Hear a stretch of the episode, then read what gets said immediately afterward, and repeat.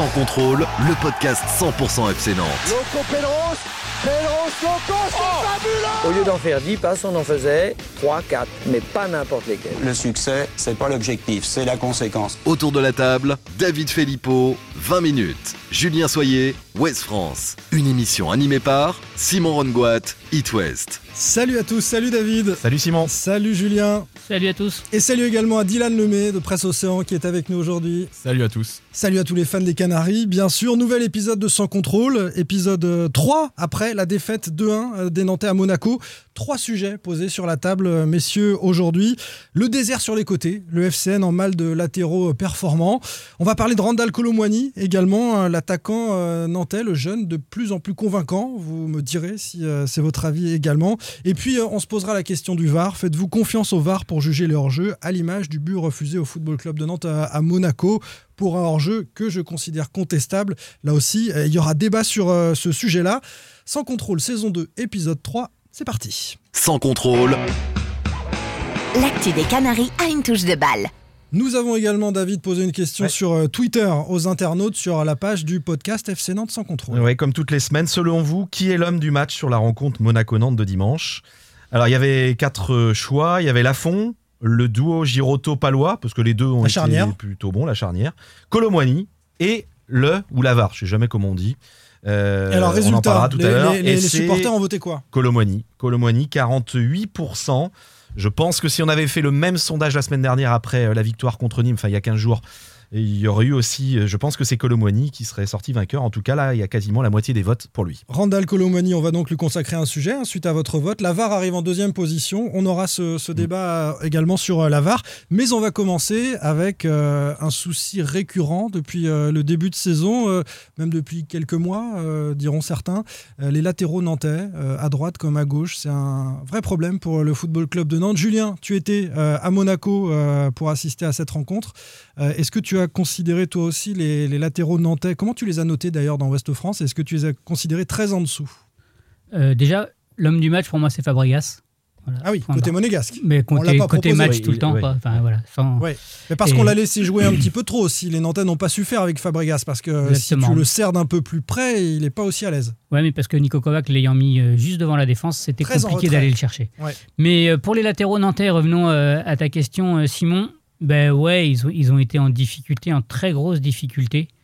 Ils entrent très mal. Enfin, Charles Traoré entre très mal dans le match puisqu'il est euh, Il fait une énorme boulette. Il fait une énorme qui, boulette sur le euh, but. oh, euh, voilà. qui est fait sur le premier but monégasque. Euh, mais mais c'est vrai que cette difficulté euh, a été d'autant plus criante sur le rocher que les ailiers n'ont pas été bons non plus.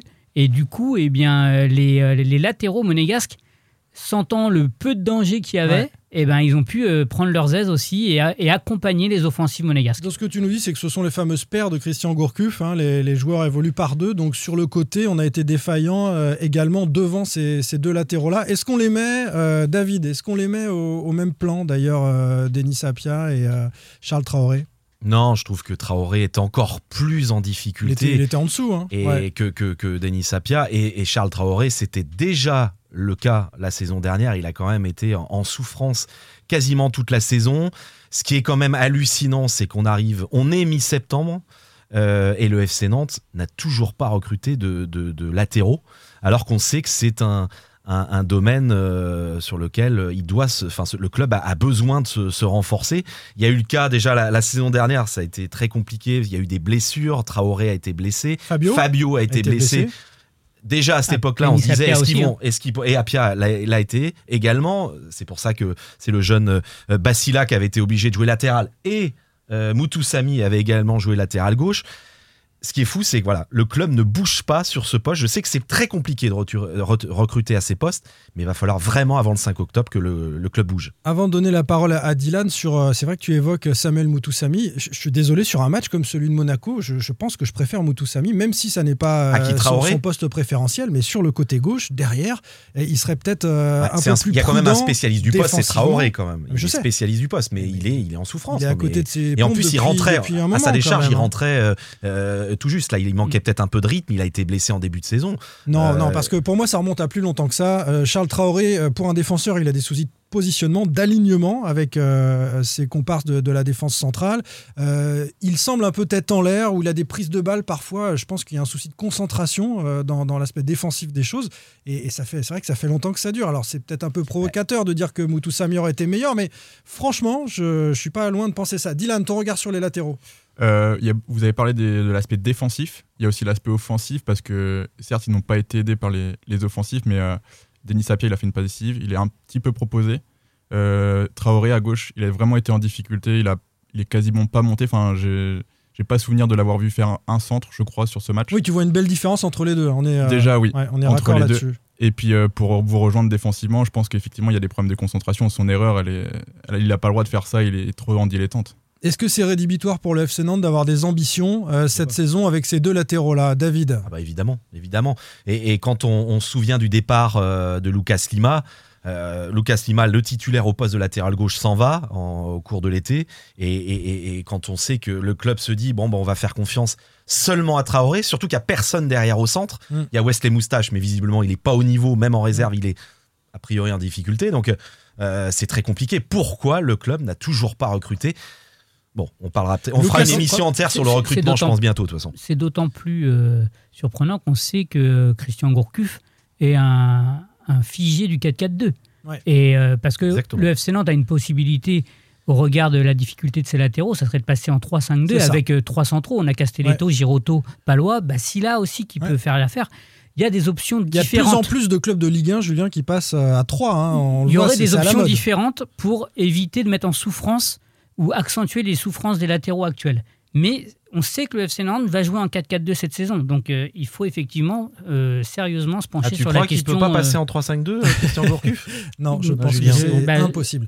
voilà. Euh, Lucas Lima en 3-5-2 aurait été très bon parce qu'on lui reprochait lui parfois également euh, quelques errements défensifs, mais offensivement avec sa patte, il apportait beaucoup plus que, que Charles Traoré. Il n'y a, pas photo. Encore un mot sur les latéraux ou on passe à Randall Colomwadi? Allez, Colomwadi, c'est parti.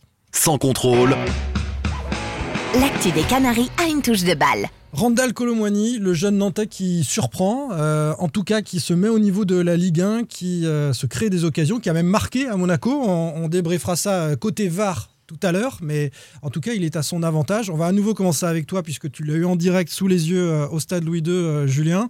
Est-ce qu'il continue de marquer des points? Est-ce que tu le juges de plus en plus performant? Alors déjà, il surprend pas. Moi, je pense qu'il surprend pas parce que techniquement, il, et il a vraiment ça dans. Il, il a le jeu de la Ligue 1 dans, dans les pieds. hein. Il n'y a pas de problème par rapport à ça. Ça, tu il- sais que quand tu joues en Ligue 1, moi je trouve que ça surprend parce qu'on on n'est jamais certain que, que le palier soit franchi. Moi, par je pense que c'est- c'est plus mentalement qu'on ne savait pas s'il allait s'adapter à la rigueur et à l'exigence de la Ligue 1. Et là, euh, il, a, il a franchi le palier. Euh, son but, euh, enfin, il aurait mérité d'ouvrir son compteur dimanche. Et, et puis en plus, au-delà de ça, c'est qu'il a proposé. Il s'est jamais lassé de faire des appels. Il a su parfois euh, de céder sa place dans l'axe pour aller s'écarter écarter un petit peu et donner des solutions. Mm. Et puis à l'arrivée, eh ben, finalement, les deux, meilleures, les deux meilleures occasions, outre le but, euh, elles sont euh, créées et initiées par lui. Sa complicité avec Blas pour finir sur Monaco, tu la juges comment? Parce que Blas, une nouvelle fois, est parfois fantomatique à mon sens, et puis en même temps, il est décisif. Donc euh, il est assez paradoxal, Ludovic Blas, dans cette position-là. Oui, Ludovic Blas, il a été très intéressant avec, euh, à l'utilisation du ballon. Il en a fait plutôt bon usage, il a fait des bonnes courses vers l'avant, mais c'est vrai que quand Nantes n'a pas le ballon, et peut-être si Fabregas a eu autant de liberté, euh, il faut se poser la question de savoir si euh, le pressing de Ludo Blas sur, euh, sur le- l'Espagnol était suffisant. Bah, C'était euh, son rôle en coup- 9,5 d'aller chercher cette sentinelle Voilà. qui distribue. euh, il a Mm. une main à la place du pied, donc euh, il faut aller lui mettre la pression. ouais. Voilà, mais après avec le ballon, il, il a trouvé les bonnes passes et notamment avec un joueur comme Colomani, on sent qu'il est habitué à jouer avec des joueurs comme Coco aussi, hein, qui aiment bien prendre la, la profondeur, qui savent trouver les espaces et, et là il est, il est dans son registre, Ludo Blas. Ouais. Julien Soyer, expert SFC Nantes, n'a pas été surpris par la performance de Randall Ah, moi, il continue Est-ce de que me c'est surprendre. toi ça te Ah bah surprend non, non, David moi il continue de me surprendre. Moi j'ai souvenir de lui, euh, une des premières fois qu'il avait joué, il avait été titulaire avec Vaïd à Angers, il avait été en difficulté. Ah Alors oui. c'était pas un cadeau que lui avait fait euh, euh, coach Vaïd de, de, de, le- de il, était apparu sur ce match-là, David, euh, Ah emprunté techniquement et tout, rien à voir avec ce qu'on a vu à Monaco. Là, on a vu un, un- un- un joueur qui, qui il est, il est euh, hyper mobile sur tout le front de l'attaque. Combien de fois il a débordé à droite? Il est aussi dans l'axe, il peut être à gauche. Enfin, à côté de, il a plus montré en, en, en une mi-temps et demi, enfin en deux mi-temps euh, ou un match et demi que, que Aymon en plusieurs matchs. Quoi, c'est, c'est, on sent que c'est pas du tout le, enfin c'est voilà, c'est un joueur qui, qui est capable de faire des différences sur le but qui lui a été à mon sens, on en parlera tout à l'heure, injustement refusé. Euh, il, est, il se pose pas de questions, il frappe. Euh, vraiment, il a, il a d'énormes qualités. Mais voilà, c'est encore sur la durée qu'on va pouvoir le juger. Là, pour l'instant, on peut être enthousiaste avec ses prestations. À date, aujourd'hui. Pour, pour le euh, match d'Angers, quand même, euh, je pense, moi, je sais pas si vous, vous aviez revu ce match-là, parce que j'avais le même sentiment que vous, et un jour, il y a on quelqu'un était qui au m'a stade demandé- ensemble. Ouais. hein, je- ouais. Et j'avais le même sentiment que vous, et j'étais, je le partageais, hein, je vais pas nier, mais j'ai quelqu'un qui m'a conseillé de le revoir ce match. Mm. Et alors, dans l'attitude, effectivement, euh, il a une forme de nonchalance, mais il était intéressant de le revoir par rapport à la qualité de ses appels et de ses déplacements. On a l'impression qu'il a plus cette nonchalance justement. J'ai l'impression, je sais pas, j'ai l'impression qu'il a gommé cette attitude un peu C'est une nonchalante. attitude en fait, mais parce que dans Mais- les déplacements et dans sa volonté de faire, il y avait les mêmes intentions à Angers qui- que Mhm. là, mais dans l'attitude, effectivement, il donne aussi peut-être en plus envie aux joueurs, à ses coéquipiers de le servir. S'il est servi euh, pour prendre la suite en, termes d'intelligence de jeu, c'est quand même un, avantage parce que ça, ça s'apprend difficilement. hein. La, lecture du jeu, des, trajectoires et les automatismes se font avec les milieux de terrain, mais, clairement, s'il a cet atout-là, euh, il peut euh, devenir peut-être le, titulaire du FC Nantes. Et, du coup, je me tourne vers Dylan parce qu'on on avait ces dernières semaines un débat sur la, capacité de Colomwani ou d'un autre attaquant, Aymon ou, un autre, à, prendre cette place de, titulaire. On parlait de Mercato, de l'envie du FC Nantes de recruter. Alors, est-ce qu'on doit lui laisser sa chance et, ne pas venir le barrer en recrutant euh, un, joueur expérimenté euh, et puis euh, se, se focaliser sur les latéraux et sur les, les autres manques du FC Nantes Ou est-ce que il faut quand même se renforcer pour la saison devant, selon toi, Dylan? Il faut lui laisser sa chance, il doit la saisir aussi. Maintenant, je pense qu'effectivement, le FC Nantes doit recruter un attaquant parce qu'on ne connaît pas la capacité de Randall Colomwani à faire une saison complète en Ligue 1. Non, mais on est, on est d'accord que euh, Nantes a recruté, euh, on le disait la semaine dernière avec David, un, un moyen plus qui est euh, Aymon et qui est capable de rentrer sur 20 minutes, mais euh, euh, enfin, il fait rien d'étin- d'étincelant. Si on recrute un joueur du niveau d'Aymon, on, on ne fait qu'accumuler ces joueurs-là. Donc recruter, ça veut dire plus fort que Colomani. Fort, ça veut dire qu'on le met sur le banc. Évidemment. Donc, Non, ça- ça veut oui, aussi mais- dire un joueur qui, va, qui est aussi dans un profil similaire ou complémentaire de Colomani. Et, euh, et quelqu'un qui va pouvoir soit bouger autour de lui, soit au contraire au- autour duquel Colomani, qui a des jambes et euh, qui est un vrai athlète, hein, euh, peut bouger autour.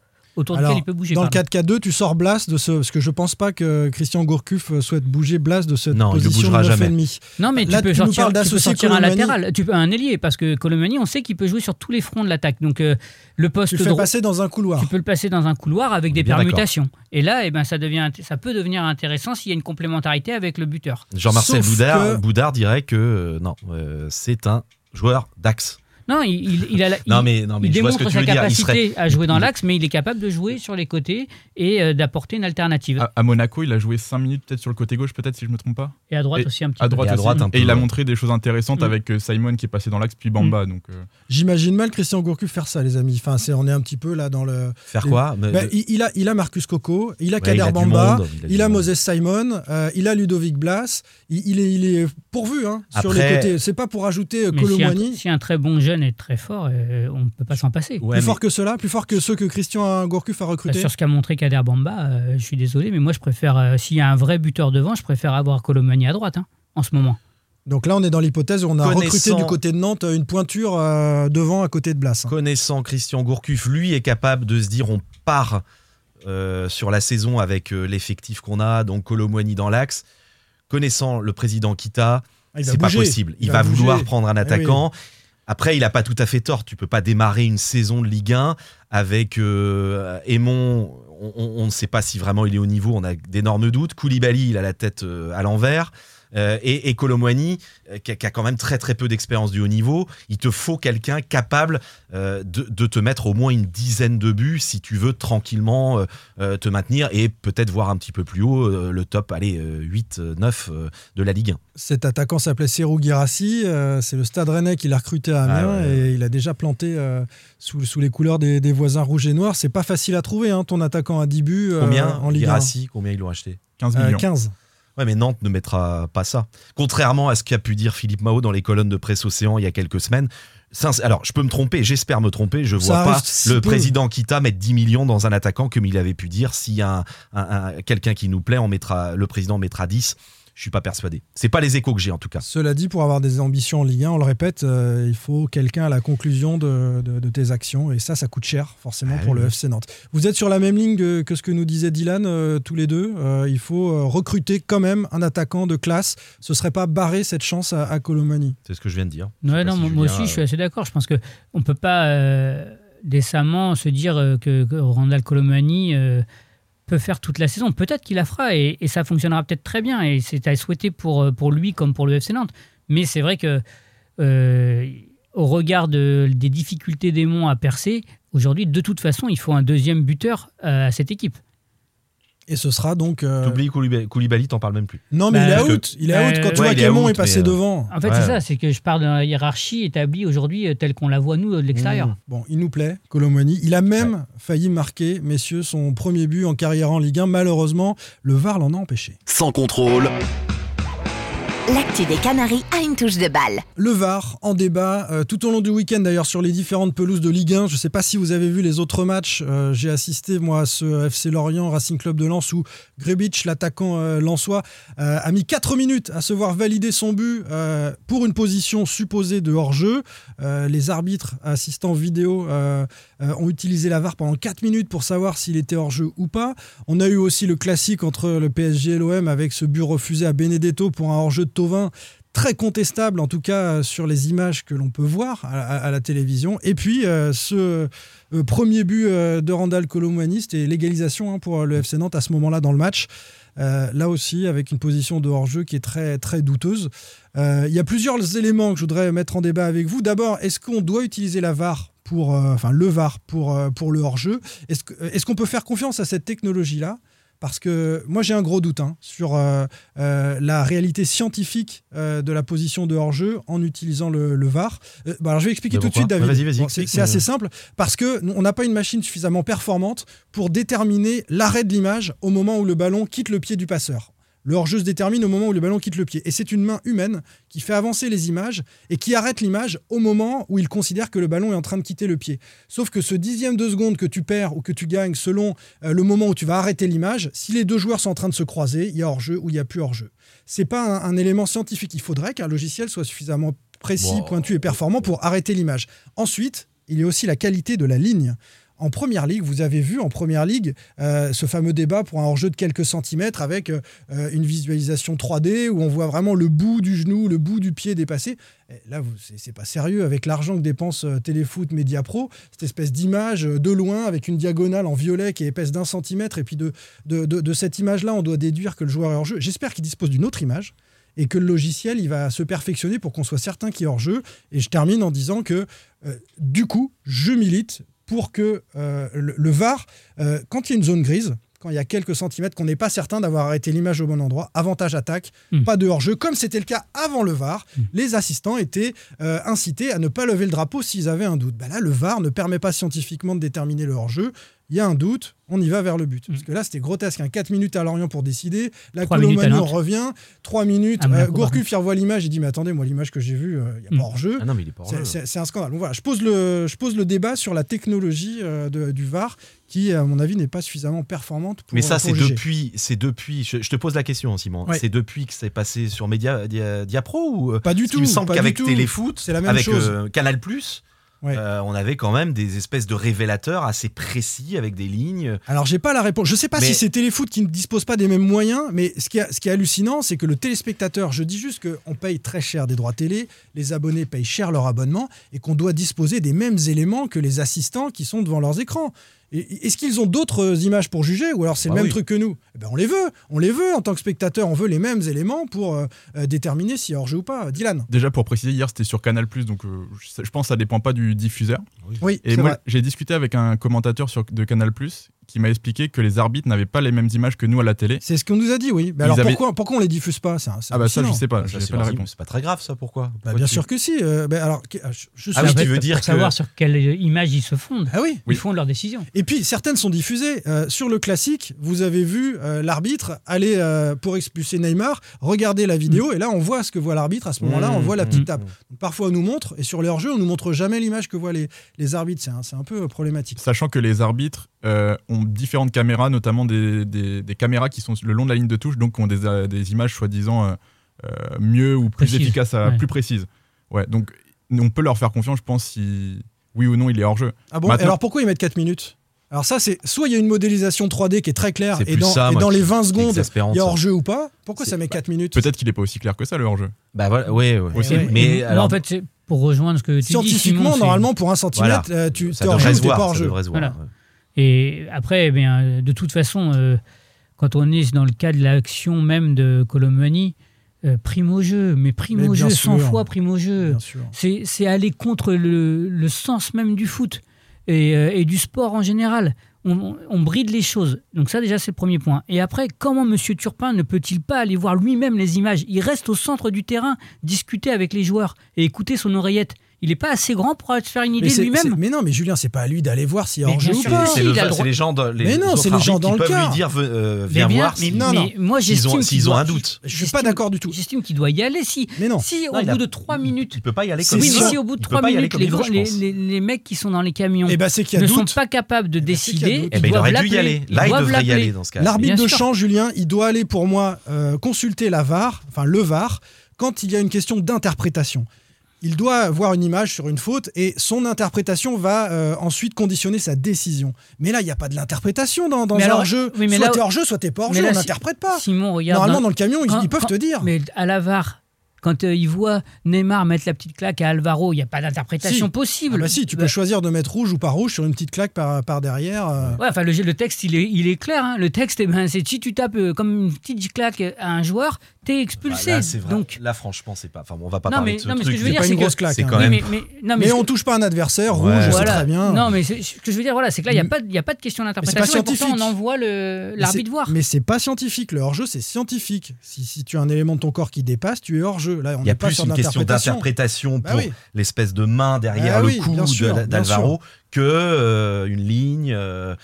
Euh, euh, voilà, il y a plus. C'est c'est- Ah, je côté moi. interprétation. Je ouais. pensais que c'était scientifique et que ce serait déterminé en 20 secondes par un logiciel. Il y a un bout qui oui, dépasse. Comme oui, la goal line, oui. en fait. Comme la goal line. Comme la goal line, la line Exactement. technologie. alors. Là, on est, on, est, on, fait, on est à faire 4 minutes sur. Alors attends, si tu avances un peu l'image, alors là, le ballon a quitté le pied et tout. En fait, ils sont pas capables d'avoir la technologie suffisante pour Et après, je suis d'accord avec toi. Avantage, aux- je sais plus qui l'a dit, c'est toi, je crois. Avantage Oui. aux attaquants. S'il y a une zone grise qu'on n'est pas sûr. Je crois que Monaco, il crie pas au scandale, euh, il crie pas à l'injustice si le but nantais est accordé. Hein, Je que les sincèrement. Monégas sont même surpris qu'il y a un doute. Voilà, je pense que Sur le ouais, moment, sont- ils- eux, ils vont heureux faire, euh, que- voilà. Parce que s'il y a de l'interprétation, et allez, je vais faire entrer un peu de mauvaise foi dans le débat, mais s'il y a de l'interprétation, euh, selon que tu sois le FC Nantes, le Paris Saint-Germain ou l'Olympique de Marseille, est-ce que la pression est la même si tu accordes ou pas le but?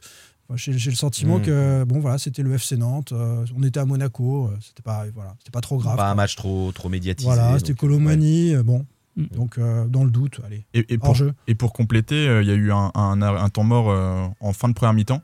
Et l'arbitre assistant a discuté avec Christian Gourcuff et il lui dit euh, Vous avez revu les images euh, du hors-jeu? Et euh, Christian Gourcuff lui dit non. Et l'arbitre assistant il dit bah, Ça joue pas à grand chose, pour moi il y a pas.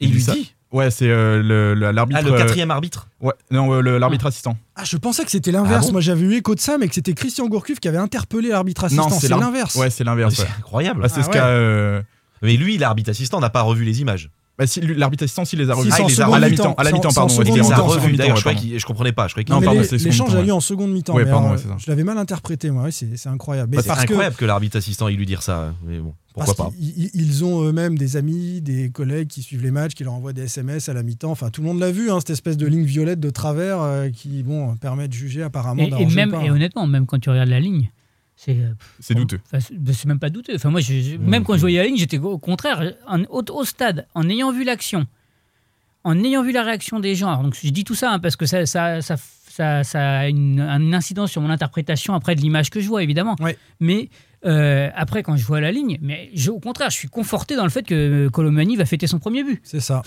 Mais la ligne qu'on nous montre, euh, clairement, il apparaît pas hors jeu. Mais est-ce que ça n'a pas été arrêté, l'image, euh, un demi-seconde, un quart de seconde trop tôt ou trop tard? Là encore, pour moi, ça doit être soit scientifique, soit on laisse tomber, parce qu'effectivement, euh, ça, ça, ça- ça suscite C'est pas la prime au beau jeu, en fait. C'est pas la prime au foot. Du beau jeu, il y en aura, messieurs, euh, ce week-end. avec euh, la réception de la Saint-Etienne qui démarre Évidemment. très bien son championnat. C'est un grand classique de, de la Ligue 1. On se retrouve pour en parler la semaine prochaine, évidemment. Merci beaucoup, David Filippo, pour 20 Merci minutes. Simon, à bientôt. Merci Julien À mardi. Soyer, Ouest Merci France. à vous. Et merci à Dylan Lemay pour euh, cette première avec euh, PO. Merci. C'était très sympa. Salut les gars. Au Salut. revoir. Salut. Sans contrôle, le podcast 100% digital. Proposé par les rédactions de 20 minutes, Ouest France, Presse Océan et It West. Allez.